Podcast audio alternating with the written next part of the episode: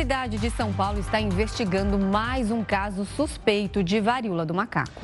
O paciente segue internado.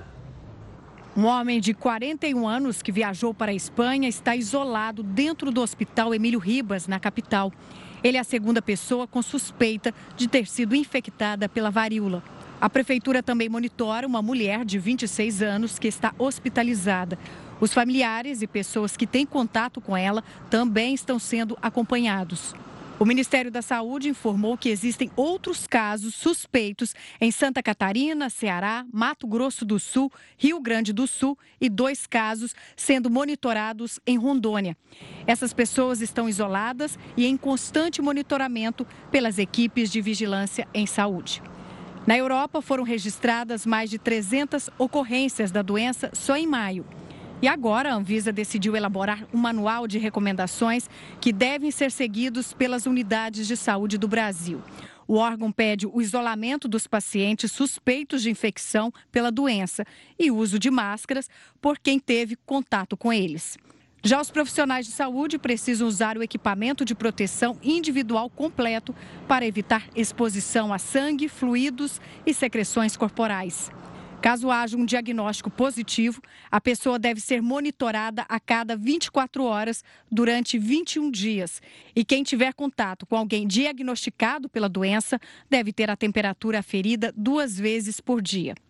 A recomendação foi feita porque a varíola dos macacos costuma dar, além de lesões na pele, febre, calafrios, dor de cabeça e de garganta.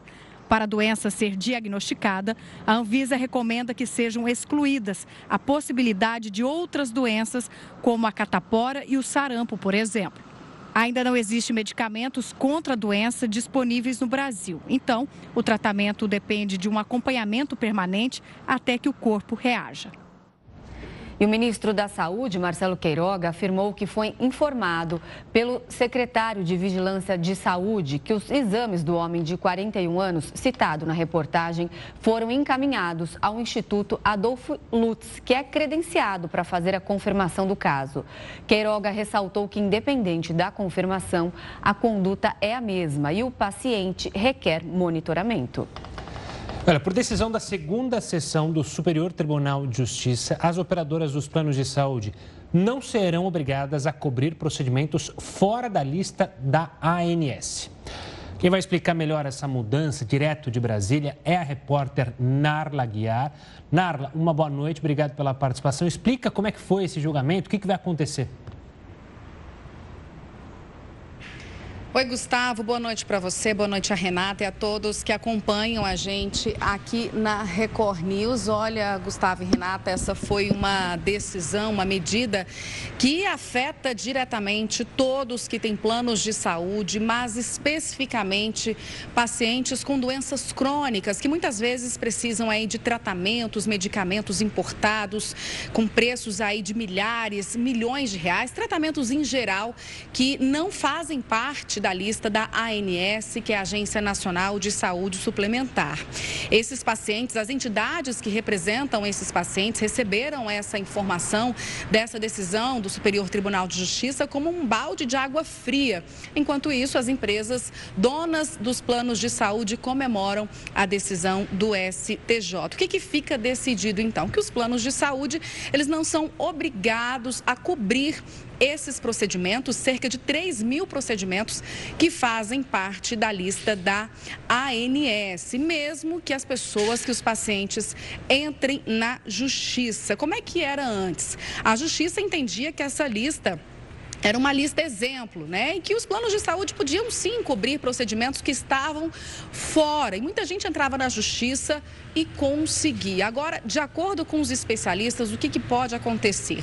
O paciente ele pode até conseguir entrar na justiça e conseguir a cobertura do plano de saúde de um procedimento que está fora da lista, o juiz ali na primeira instância. Mas quando chegar num recurso até o próprio STJ, a chance desse, de, desse processo processo, né, desse pedido ser derrubado, indeferido, é muito grande, porque é uma decisão do próprio Superior Tribunal de Justiça. Até que isso chegue ao STF, a saúde desse paciente pode ser bastante prejudicada. Os especialistas dizem também que uma solução que deve ser encontrada aí, uma opção também por esses pacientes que não conseguem um tratamento pelo plano de saúde, é recorrer ao SUS, que é o Sistema Único de Saúde, mas a gente sabe, os próprios especialistas dizem que o sistema não dá conta de atender a toda a demanda.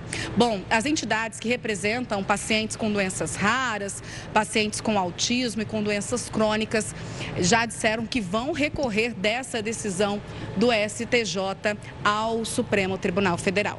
Gustavo e Renata. Tá certo, Narla Guiar, muito obrigada pelas suas informações. Uma ótima noite para você. E para falar mais sobre essa mudança de entendimento do STJ, a gente recebe agora o professor da FGV Direito Rio, Gustavo Cló.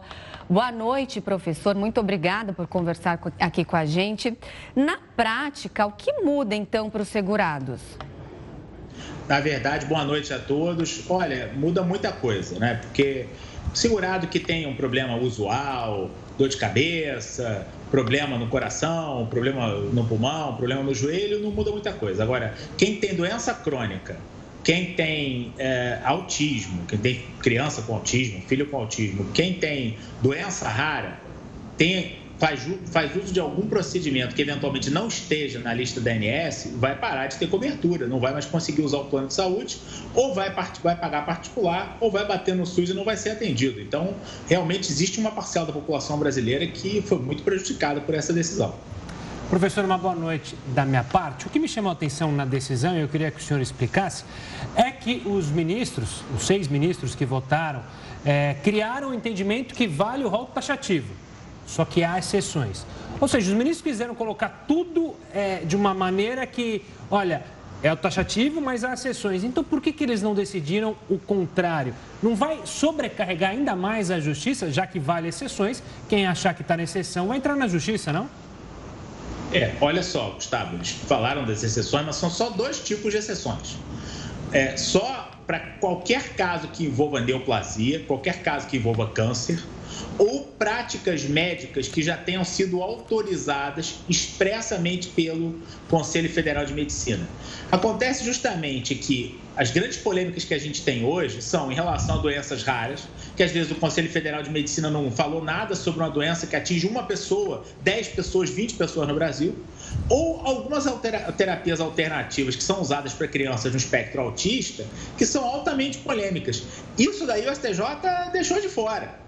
E essas pessoas, elas realmente vão ficar desassistidas. O que o STJ fez, a ressalva é, é em relação ao câncer, que está na lei, especificamente que câncer tem que cobrir, aí não interessa uh, o tipo de prática que seja necessária para tratar o câncer, e alguma medida que não esteja na lista da ANS, mas esteja já regulamentada pelo, pelo CFM, pelo Conselho Federal de Medicina. Então, quer dizer, é, é, é, eles deixaram a lista fechada, mas com duas portas só para entrar. E a gente já sabe que portas são essas. Existe algum tratamento hoje muito procurado é, pelos segurados que vai sair é, de cobertura? Com certeza, terapias alternativas para tratamento de criança do espectro autista. Isso hoje é uma guerra no judiciário brasileiro.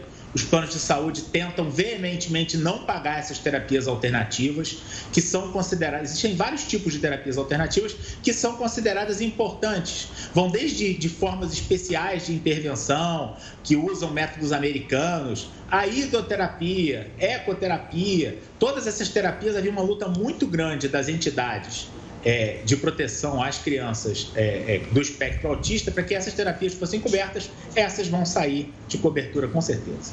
Professor, sempre que é uma decisão da justiça, fica a dúvida para quem acompanha de fora, quem é leigo, quem não conhece a lei como o senhor é.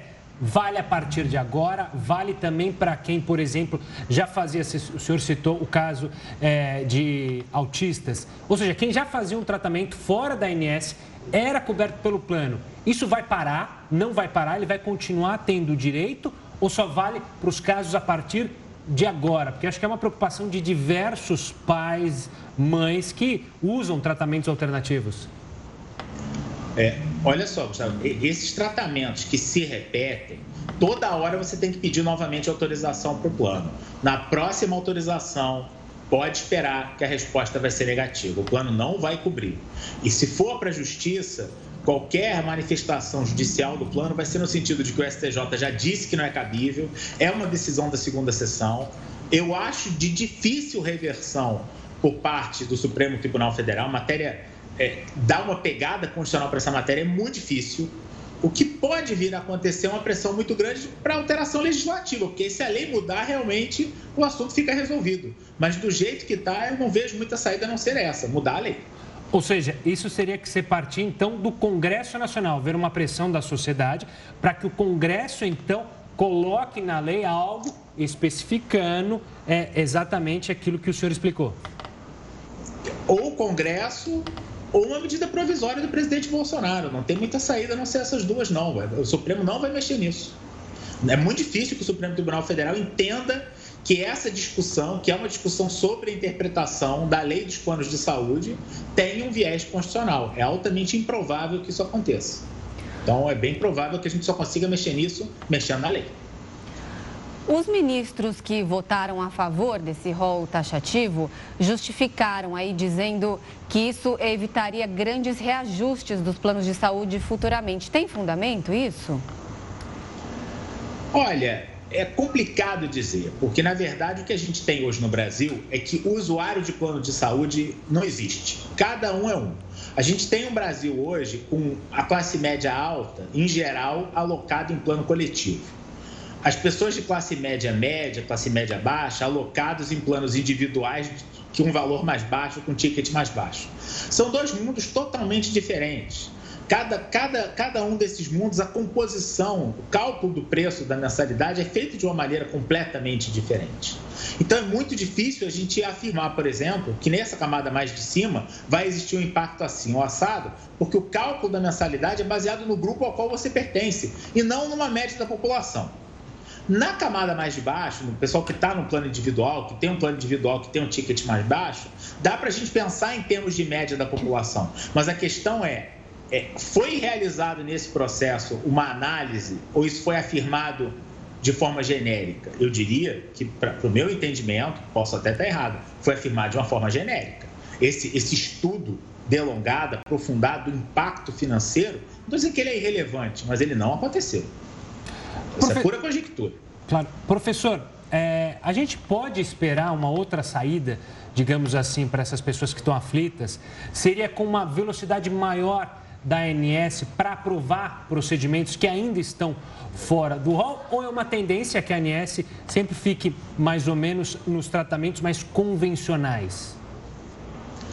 É, por uma questão da estrutura regulatória, Gustavo, é altamente improvável que a ANS acelere a aprovação de procedimentos. Hoje, a aprovação é lenta e não há nada que justifique que ela deixe de ser lenta no curto prazo. Tá? Não estou aqui de modo algum questionando a seriedade dos técnicos da ANS, conheço alguns, são concursados, são pessoas sérias, mas que trabalham dentro das limitações naturais do serviço público. Demora e não, não, não, vejo nenhuma perspectiva disso acelerar. Eu acho que se existir uma pressão da população, hoje em dia é, é, é um pedaço grande da população, é usuário de plano de saúde, é pai de família, mãe de família, está preocupado, está tá sofrendo, tem que pressionar o legislativo para que o legislativo tome a providência. É só por aí que a coisa vai. Professor, uma última questão que me ocorreu agora, é, diante aí desse cenário, você acredita que haverá aí uma maior procura por planos de saúde com o famoso reembolso. Esses planos de saúde que tem essa, esse reembolso, que a pessoa paga a consulta, por exemplo, um exame particular e tem um, um, um certo reembolso do convênio, eles são mais caros? Possa, isso daí talvez possa interferir aí nessa procura? Olha, é difícil afirmar, porque, de novo, é muito não uniforme. Você tem plano de saúde com coparticipação, que é um plano mais barato, mas que você paga um pedaço de tudo toda vez que você usa. Você tem o chamado seguro saúde, que é, que é para uma camada AAA da população, que aí realmente todo, todo o serviço que você demanda é coberto. E aí normalmente a cobertura é muito ampla, mas é um serviço muito caro, muito restrito. E esse tipo de seguro-saúde, no qual você sempre adianta e pega só reembolso, muitas vezes, quem está nesse público AAA faz fora do Brasil, faz na Dinamarca, faz na Holanda. Esse público mais de cima talvez migre, mas não é a preocupação nem de vocês, nem minha como professor, esse público AAA. Eu estou preocupado é, é com a gente, com a classe média, com toda a população que tem um plano de saúde com um ticket normal, usual, dessas grandes operadoras brasileiras e que deve estar muito preocupado. Pois é, professor, quero agradecer demais a sua participação e sua explicação sobre um tema que, claro, aflige uma imensidão de brasileiros. Um forte abraço e até uma próxima, professor. Boa noite, muito obrigado. Obrigado a todos pela Polícia Federal criou um comitê de gerenciamento de crise para investigar os desaparecidos no Amazonas. Os agentes disseram que nenhuma linha investigativa será descartada. Já ouvimos seis pessoas, meia dúzia, cinco como testemunhas, ok? Foram pessoas que é, estiveram próximo antes do desaparecimento dos, das duas pessoas. Então, ouvimos essas cinco testemunhas e um suspeito encontramos uma pessoa que estava com munição 762, estava com chumbinho de, de espingarda de armamento de caça, né? E não é, é, uma munição de uso restrito das Forças Armadas, a pessoa não tem outra permissão, então ela foi presa em flagrante. A Justiça Federal do Rio de Janeiro decidiu impedir a atuação da Polícia Rodoviária Federal em operações fora de rodovias federais. A gente vai até o Rio falar com o repórter Marcos Marinho, que tem mais informações. Boa noite, Marcos. O que ficou definido? Oi, Gustavo. Oi, Renata. Boa noite para vocês e também para todos que acompanham a Record News. O Ministério Público Federal pediu a anulação de uma portaria de 2021 que permitia à Polícia Rodoviária Federal a participar de operações policiais juntamente com outros órgãos de segurança. A justificativa é que isso seria um desvio de função e a Justiça concordou, concordou em anular essa portaria. No entendimento do Judiciário, a Polícia Rodoviária Federal tem o dever poder constitucional apenas de patrulhar e trabalhar na segurança das rodovias federais. E seria, sim, um desvio de função na visão do Poder Judiciário, que concordou com esse pedido do Ministério Público Federal. Aliás, essa portaria que foi cancelada é a mesma que dava autorização à Polícia Rodoviária a participar de operações como a que resultou em mais de 20 mortos. Operação que aconteceu no mês passado aqui no Rio de Janeiro, no Complexo da Penha, zona norte da cidade. Inclusive, a Justiça pediu explicações para essas mortes. O caso está em apuração. Eu volto com vocês, Gustavo e Renata. O Ministério Público vai investigar um tour de políticos que saíram de Belfort Roxo, justamente no Rio de Janeiro, para Brasília. Assunto para ele, Heródoto Barbeiro. Heródoto, uma boa noite. Como é que é? Explica isso aí. Todos os vereadores deixaram a cidade? Belfort Roxo está sem vereador? Não, não, não, não, não, Gustavo, não foram todos vereadores. Foram 25 vereadores, mais o prefeito, mais o vice-prefeito, mais oito secretários. Então a caravana tinha 35, 35 convidados, dos quais os 25, como você lembrou, eram todos os vereadores da Câmara Municipal de Belfort Roxo, na região do Grande Rio, foi todo mundo para Brasília. Agora, a gente fica pensando o seguinte: o que, que eles foram fazer lá em Brasília? Talvez um rolezinho na cidade, olhar lá a Praça dos Três Poderes, ver o monumento lá do, do Juscelino Kubitschek, a Catedral de Brasília, tem coisas legais para o pessoal ver. E mais uma coisa que me chamou a atenção é o seguinte: o prefeito chama Vaguinho, então ele deixou a cidade vaguinha e se mandou lá para Brasília. E a justificativa deles lá para o Ministério Público local, porque o pessoal quer saber, escuta, mas se foram os 25 vereadores, a Câmara Municipal não funcionou. Não, não funcionou. Não funcionou porque estavam todos lá. Eles foram para um evento político de lançamento de candidatura, etc, etc. Mas sabe, Gustavo, tem uma coisa que eu tenho certeza que todo mundo que acompanha aqui o nosso jornal já deve estar perguntando, que é o seguinte: Excelência, quem é que pagou a ida, hospedagem, o restaurante e o rolezinho lá em Brasília? Estou desconfiado, Gustavo, que isso foi parar no bolso do contribuinte, do pagador de imposto. O cidadão que paga IPTU em Belfort Roxo, que paga ISS, Imposto sobre Serviço em Belfort Roxo, e foi por aí afora. Interessante é o seguinte: o pessoal não, não, não escondeu, não. Fizeram selfie, fizeram foto na porta de restaurante. O pessoal estava maravilhado com Brasília. E é interessante que recentemente até teve uma marcha de prefeitos em Brasília, que a gente anunciou aqui, o pessoal querendo mais dinheiro, dizendo prefeitura não tem dinheiro, prefeitura não tem dinheiro. E aí a gente vem aqui contar que umas contratam é, cantores por milhão de reais, 500 mil reais, 800 mil reais, outros viajam e está faltando dinheiro. Aí eu fui dar uma olhadinha, Gustavo, lá na cidade. Eu entrei lá no Google para ver. O lema da cidade de Belfort Roxo é paz e progresso. Olha que legal. Paz, paz. Mas quer dizer, não falta dinheiro lá? Aí fui olhar, dar uma olhadinha também. E o que, que eu descobri lá? Que a cidade de Belfort Roxo, ela tem um PIB per capita um dos mais baixos do Rio de Janeiro.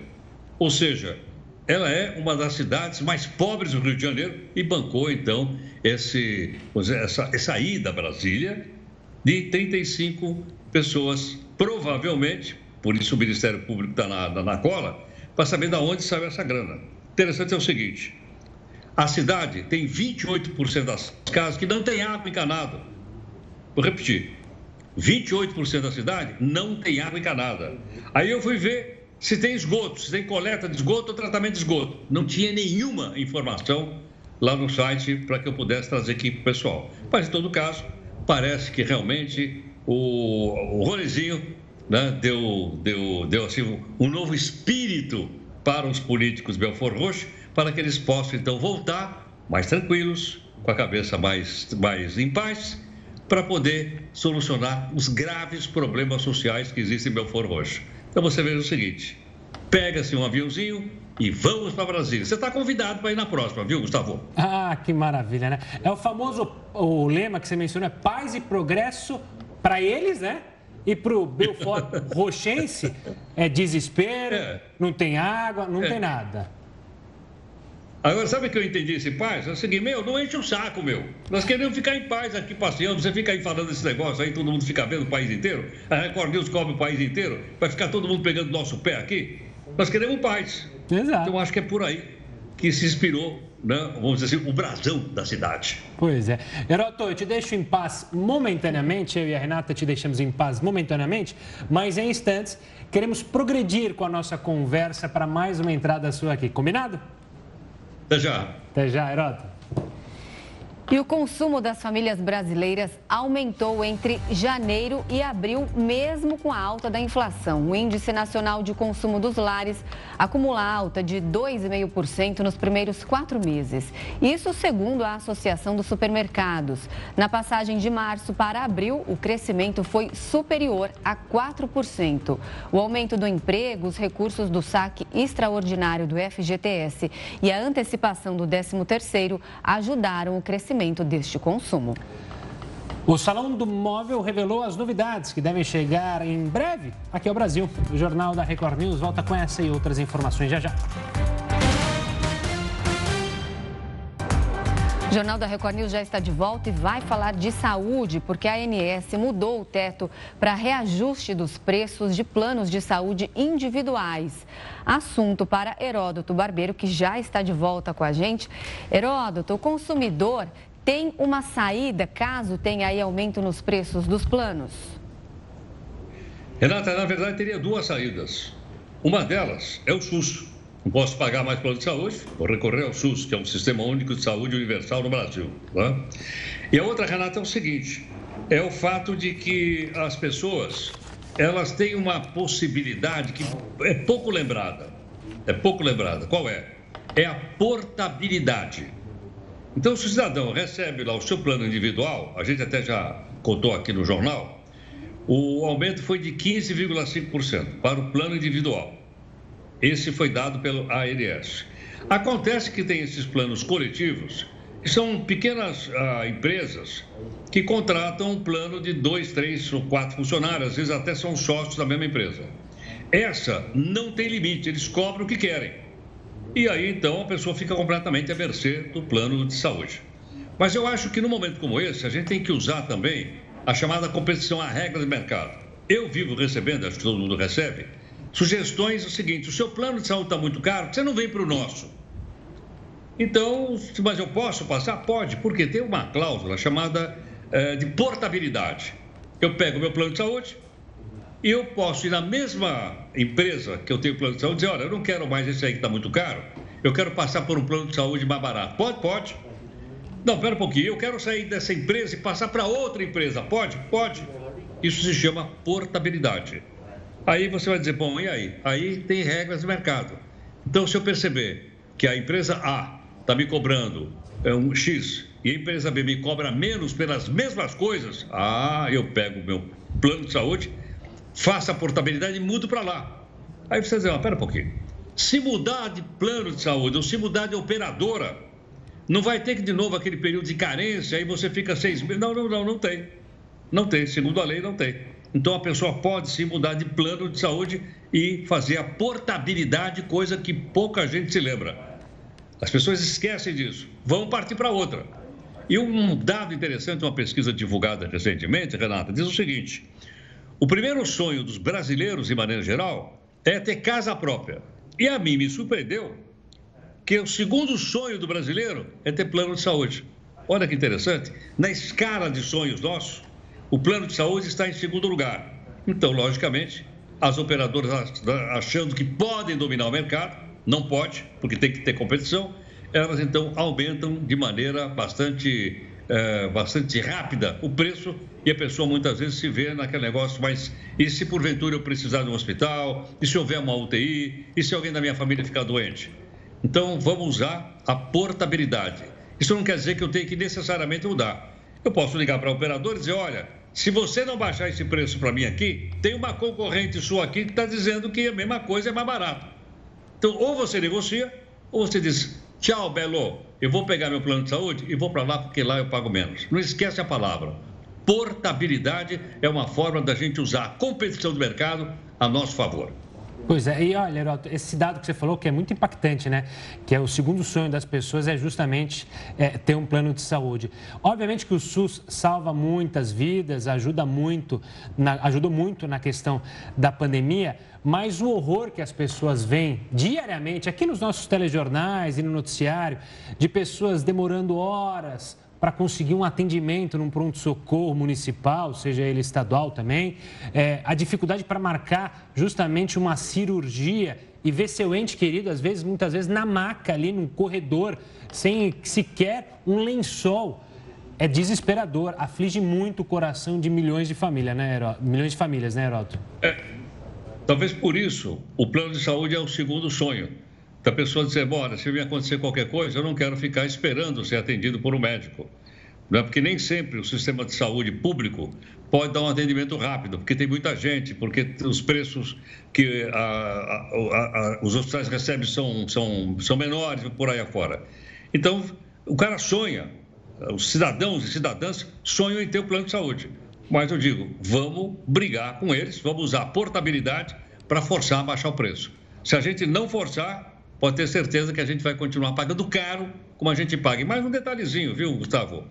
Quando você pede um exame que seja uma tomografia ou uma, um, um exame de imagem, eles não fazem na hora, não. Você tem que pedir para a operadora para que ela autorize aquele laboratório a fazer. Se ela não autorizar, o laboratório diz, eu não faço, porque a tua operadora não, não, não, não, não concordou. Então você ainda assim fica a mercê das operadoras de plano de saúde. Precisa ter mais e mais concorrência do que já existe. Tá certo. Heroto, vai descansar, tem uma ótima. Peraí, peraí, tem o terceiro, terceiro sonho, tem o terceiro sonho. Qual que é o terceiro sonho? Lá vem. Ser apresentador do Jornal da Record News. Ah, esse é um sonho maravilhoso. A gente vive a realidade, é uma delícia. Esse é bom, esse é bom, sim. Heroto, agora sim, pode descansar para sonhar e sonhar com outras coisas mais, tá certo? Alô, tchau, querido. Obrigado. Tchau, boa noite. Olha, mais de 33 milhões de brasileiros não têm o que comer atualmente. O número de pessoas nessa situação quase dobrou em dois anos de pandemia. O alerta é do segundo inquérito nacional sobre insegurança alimentar no contexto da pandemia da Covid-19 no Brasil, divulgado nesta quarta-feira. Esse contingente representa cerca de 15% da população do país. Em 2020, quando foi feita a primeira pesquisa do tipo, esse percentual era de aproximadamente 9%, ou seja, 19 milhões de pessoas. O Nordeste é a região com mais habitantes sem ter o que comer. Com o resultado, o Brasil volta ao patamar registrado há 30 anos. Para a rede Pensan, responsável pelo levantamento, a crise gerada pela pandemia foi um dos fatores que agravaram o cenário da fome no Brasil. Isso, evidentemente, está relacionado não apenas ao, à pandemia, aos efeitos da pandemia, mas é resultado de uma insistência numa política econômica, num modelo econômico que é, promoveu a exclusão, que promoveu o desemprego, que precarizou as relações de trabalho, desprotegendo a, a, a, os, os, os, trabalhadores. É, é, através de, de, uma, de, de, uma informalização excessiva é, no mercado de trabalho. Outro dado preocupante do estudo é o de insegurança alimentar. Mais da metade da população brasileira sofre com o quadro em algum grau seja ele leve, moderado ou grave. Em comparação com o primeiro ano de crise sanitária, houve um avanço de pouco mais de 7%. O estudo foi realizado entre novembro de 2021 e abril de 2022 em domicílios espalhados em 577 municípios. Duas mil empresas participam este ano do Salão do Móvel de Milão.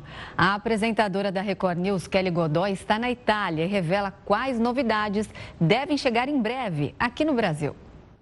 Em cada estande, uma tendência que em breve pode estar na casa do brasileiro. Enquanto estamos aqui, já vamos fazendo imagem, mandando para os nossos parceiros no Brasil. Essas inspirações elas vão florindo, porque aqui tem muita, muita ideia, muita inspiração. Então isso é muito importante, é muito importante. Então tudo que, que é lançado aqui, em 60 dias o Brasil já tem algo muito parecido. O diretor comercial, Marcelo Kleber, afirma ainda que além de se inspirar, estar aqui é uma grande oportunidade de negócio.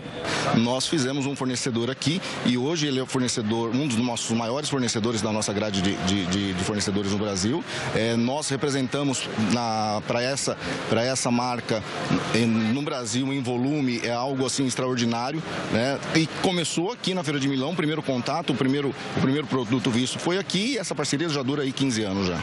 Já são 60 edições do Salão de Móvel de Milão e para conhecer tudo tem que andar bastante, viu? São 24 pavilhões que abrigam abrigam 2 mil empresas. 25% delas são de fora da Itália. E no maior evento mundial do setor moveleiro, um dos destaques é a sustentabilidade. Isso tem chamado a atenção dos visitantes brasileiros. Tem muitas marcas reutilizando produtos, utilizando desde a da tua forma bruta até o final. Então a gente vê muitas empresas de tapete, por exemplo, reutilizando fios, a gente vê muito plástico reutilizado para textura de fios de tecidos, no mobiliário também. Eu achei isso bem interessante. Formas, cores, composições. Não é à toa que todos os olhares do setor estão aqui. Afinal, são gigantes mundiais apresentando as tendências. Essa empresária área brasileira destaca algumas. O design orgânico, tubular, as grandes texturas, as cores e as formas como todo esse novo design está sendo aplicado tanto no interior como no exterior também. E o que a pandemia trouxe de impacto para os móveis, hein? Essas peças basicamente são feitas para a gente colocar em casa e hoje, depois da pandemia, a casa ela se tornou o nosso refúgio, né? Então é muito bacana quando você vê peças de design com um designer incrível alinhado ao conforto. Então você não tem só o pensamento na questão estética, mas você também tem toda a questão do conforto, da gente se sentir bem em casa e isso eu acho incrível. A Ucrânia apresentou mais oito casos de crimes de guerra ao tribunal do país. A justiça ucraniana abriu mais de 16 mil investigações sobre possíveis crimes cometidos pela Rússia desde o início da invasão. Moscou nega as acusações. A Ucrânia informou que mais de 40 mil civis morreram desde o início da guerra. Além dos mortos, cerca de 3 milhões de ucranianos vivem agora sob ocupação russa. E no jornalismo estamos acostumados a contar as histórias das pessoas, né? E muitas vezes a gente só descobre o fato quando chega no local. Hoje, um repórter descobriu no meio de uma transmissão ao vivo que o filho dele tinha morrido em um acidente. Alô, alô. Carlos Alberto Baldassari cobria mais um acidente em uma rodovia. Ótima quarta-feira para você. O carro branco atravessou a pista e bateu de frente com essa carreta. Ao se aproximar do local do impacto, o jornalista desconfia que o carro destruído é do próprio filho. Que acidente feio. Ainda sem acreditar, o jornalista tenta seguir com a reportagem, mas encerra a transmissão logo em seguida. É essa situação aqui, então, a gente vai continuar acompanhando é, e a gente volta é, a qualquer momento. Minutos depois, ele reconheceu o corpo do filho com a ajuda de policiais. Era Tiago Baldassari, de 31 anos. O rapaz participava diariamente dos jornais apresentados pelo pai na internet. Visivelmente emocionado, o Baldassari cumpriu a missão de informar mais uma vez. Ele abriu uma nova transmissão ao vivo, ainda no local do acidente, para confirmar e lamentar a morte do filho. E essa manhã a gente veio para cobrir o acidente. Quando eu cheguei, era o meu filho envolvido no acidente e o meu filho perdeu a vida nesse acidente. Uma atitude que surpreendeu muita gente. Mas para o jornalista é parte do ofício, independentemente da situação. Eu primeiro acionei minhas irmãs, que foram até a casa da mãe do Tiago, que a gente é separado. É, comunicaram a esposa do Tiago. E aí, quando eu sabia que a minha família já tinha tido a notícia, já sabia do ocorrido, aí eu voltei para informar os meus internautas, como eu faço com qualquer outro acidente. A suspeita é que o carro de Tiago tenha atravessado a pista contrária. A Polícia Civil vai investigar as causas do acidente. O motorista do caminhão não ficou ferido. O acidente aconteceu nesse trecho da rodovia Antônio Machado Santana, que liga Araraquara a Ribeirão Preto. O que chama muito a atenção é que em 3 quilômetros da rodovia foram registradas 45 mortes desde 2015. Se a gente aumentar esse espaço para 9 quilômetros, foram registradas 103 mortes no mesmo período, segundo dados do governo estadual. Para amigos de profissão, como o Marcelo, que já acompanhou esses acidentes de perto, fica o respeito pelo colega. Eu com certeza disse para ele e confesso que se fosse eu, com certeza ali teria mais uma pessoa a ser socorrida né, se fosse meu filho ali. Para Baldassari, mesmo com trauma, exercer a profissão virou ainda mais uma missão de vida. Vou continuar o jornalismo, vou continuar até uma forma de eu prestar a minha homenagem eterna ao meu filho. Nós já estamos de volta para falar que o presidente Jair Bolsonaro embarca ainda hoje para a Cúpula das Américas. E nós vamos até Los Angeles com o Vandrei Pereira. Vandrei, boa tarde para você. O que, que você tem a dizer para a gente sobre esse encontro? Olá. Durante a cerimônia, o presidente dos Estados Unidos, Joe Biden, anunciou um pacote para estimular a recuperação econômica na América Latina.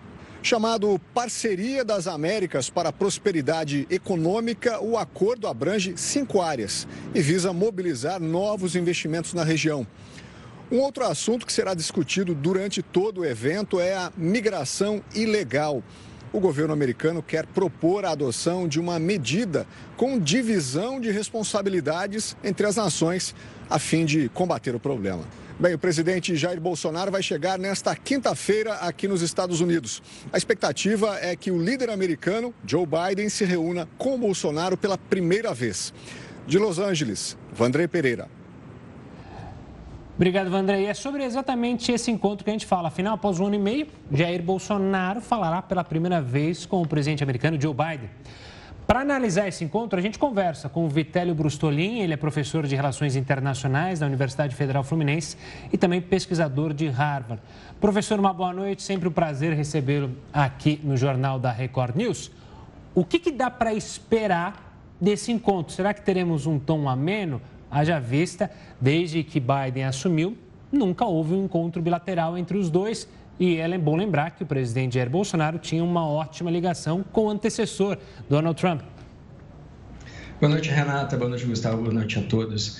É, exatamente esse é um dos problemas, a relação que o Bolsonaro tinha com o Trump. Né? Ele fez campanha para o Trump e, e, não reconheceu uh, a lisura das eleições americanas, ele criticou uh, essas eleições logo no início É, e aí foi o último do, dos líderes do G20 a reconhecer a vitória do Biden.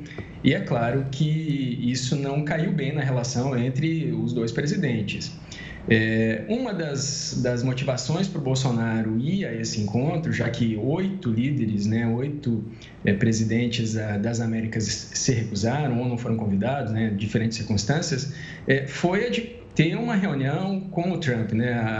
O Planalto vinha pedindo essa reunião já há algum tempo, ele não vinha sendo atendido, então é, haverá uma reunião, é, como você mencionou, Gustavo, entre os dois, e essa reunião é prevista para ter pelo menos 30 minutos.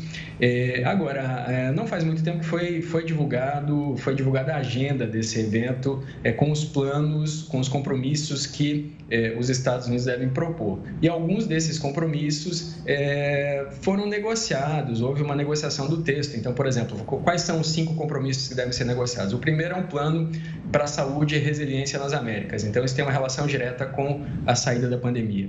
O segundo, o nome dele é Nosso Futuro Sustentável e Verde, ou seja, isso tem a ver com a preservação da Amazônia e das florestas.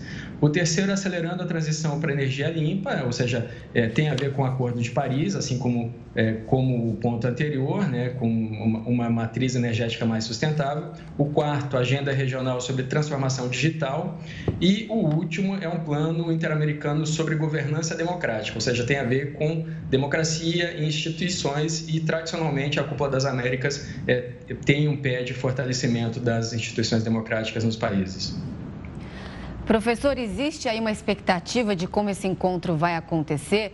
A gente sabe, como o Gustavo falou aí, da, da, ligação mais próxima de Bolsonaro com o Trump, e ele chegou até em vários momentos a citar possíveis fraudes nas eleições norte-americanas para presidente de 2020, deixando aí no ar de que Biden seria um presidente ilegítimo. Ele falou disso novamente, inclusive há dois dias em um evento aqui no Brasil.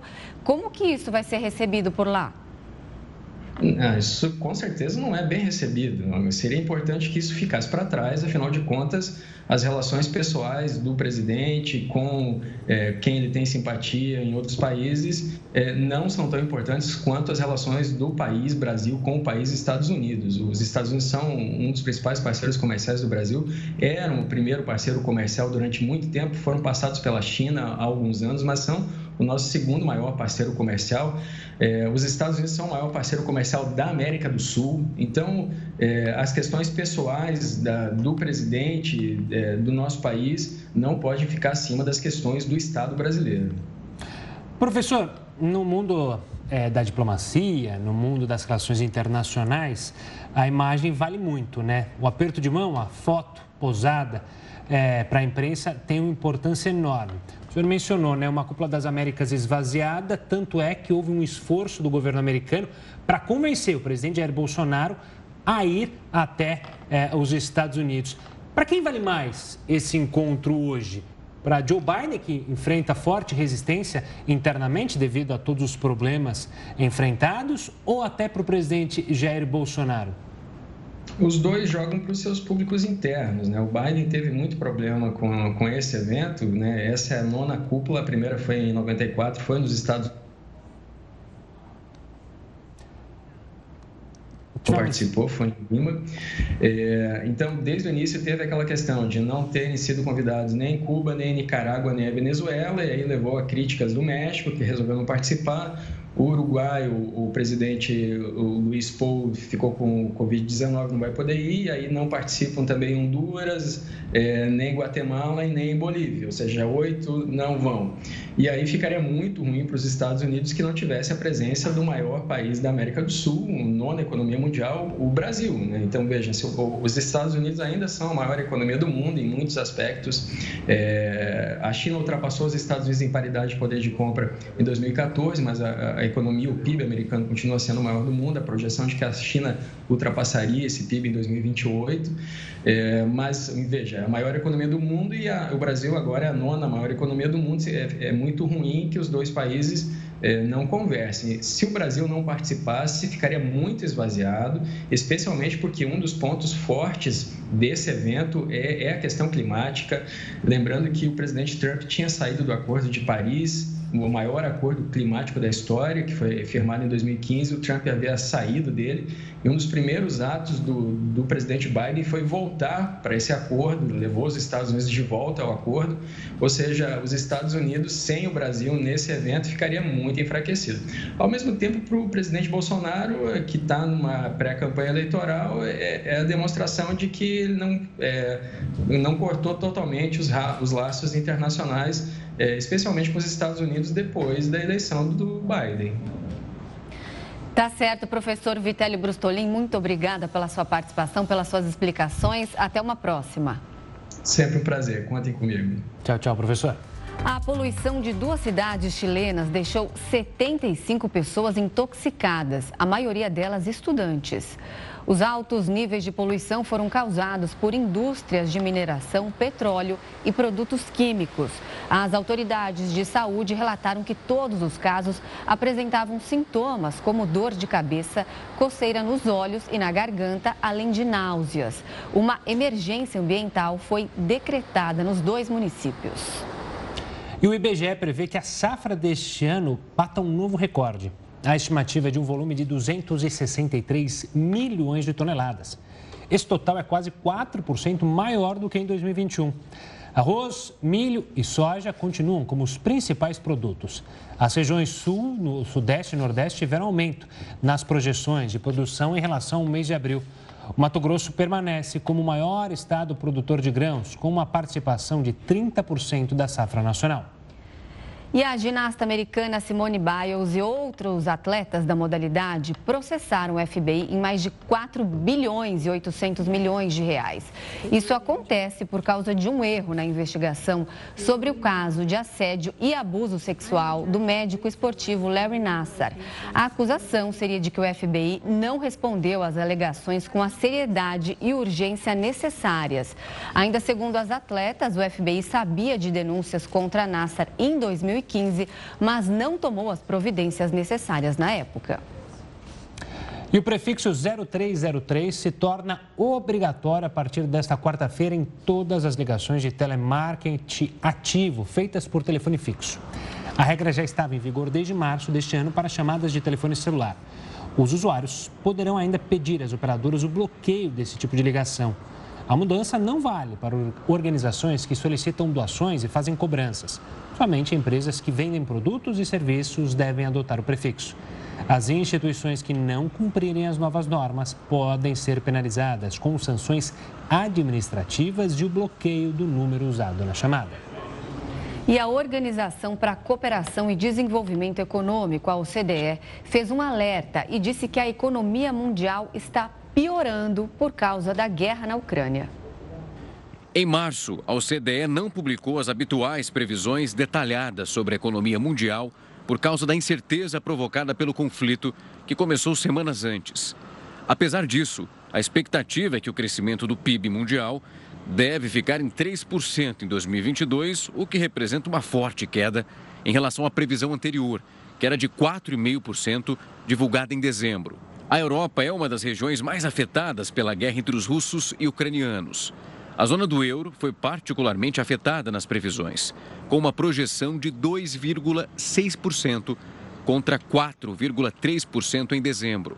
Na América Latina, o Brasil também teve quedas drásticas nas previsões, segundo a OCDE. A inflação também é um ponto de preocupação, uma vez que a instituição dobrou a previsão para os países membros, a 8,5% este ano, o que representa o maior patamar anual desde 1998. O Jornal da Record News fica por aqui. Muito obrigada pela sua companhia. E uma ótima noite. Fique bem acompanhado com o News das 10 e a Renata Caetano. Tchau.